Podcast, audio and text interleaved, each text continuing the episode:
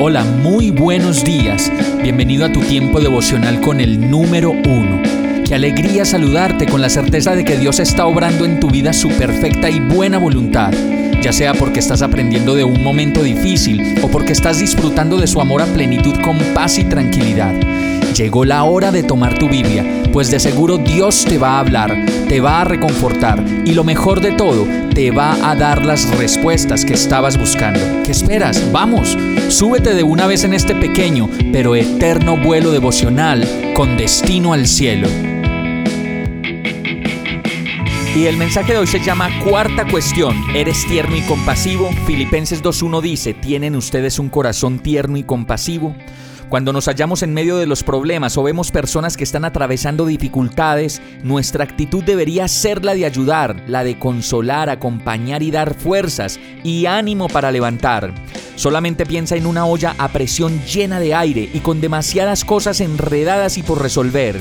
¿Qué pasaría si le pongo más aire? La olla se puede reventar.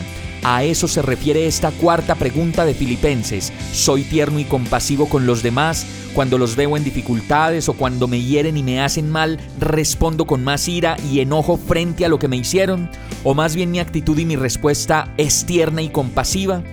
No estamos exentos de que nos equivoquemos o de que nos ocurra alguna calamidad y por eso mismo necesitamos ser tiernos y compasivos unos con otros, así como Dios lo ha sido con nosotros, cuando en realidad se nos han ido las luces y no hemos hecho las cosas de la manera correcta. No le pongas más aire a la olla a presión, pues lo único que lograrás será llevarla a que se reviente. Más bien como lo dice el verso, Pídele a Dios que te permita ser tierno y compasivo.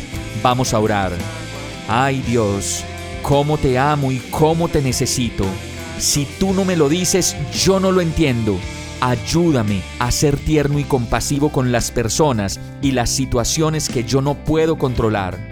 Perdóname Señor por querer poner más aire a presión allí donde las cosas están por explotar y más bien permíteme reaccionar con la compasión y ternura que tú toda la vida me has mostrado a mí. Y todo esto te lo pido, agradecido y confiado de que tú estás obrando tu perfecta voluntad en mi vida, en el nombre de Jesús. Amén. Hemos llegado al final de este tiempo con el número uno.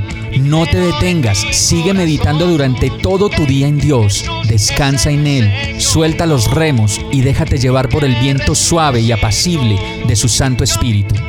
Solo compártelo con quien lo necesite y ames. Hoy, de la mano de Dios, todo será un gran día. Para más información visita nuestra página www.iglesiabierta.com o llámanos al 313-334-0116. Oramos y rogamos para que cada día te enamores más de Dios y para que no pares de pasar todo tu tiempo con el número uno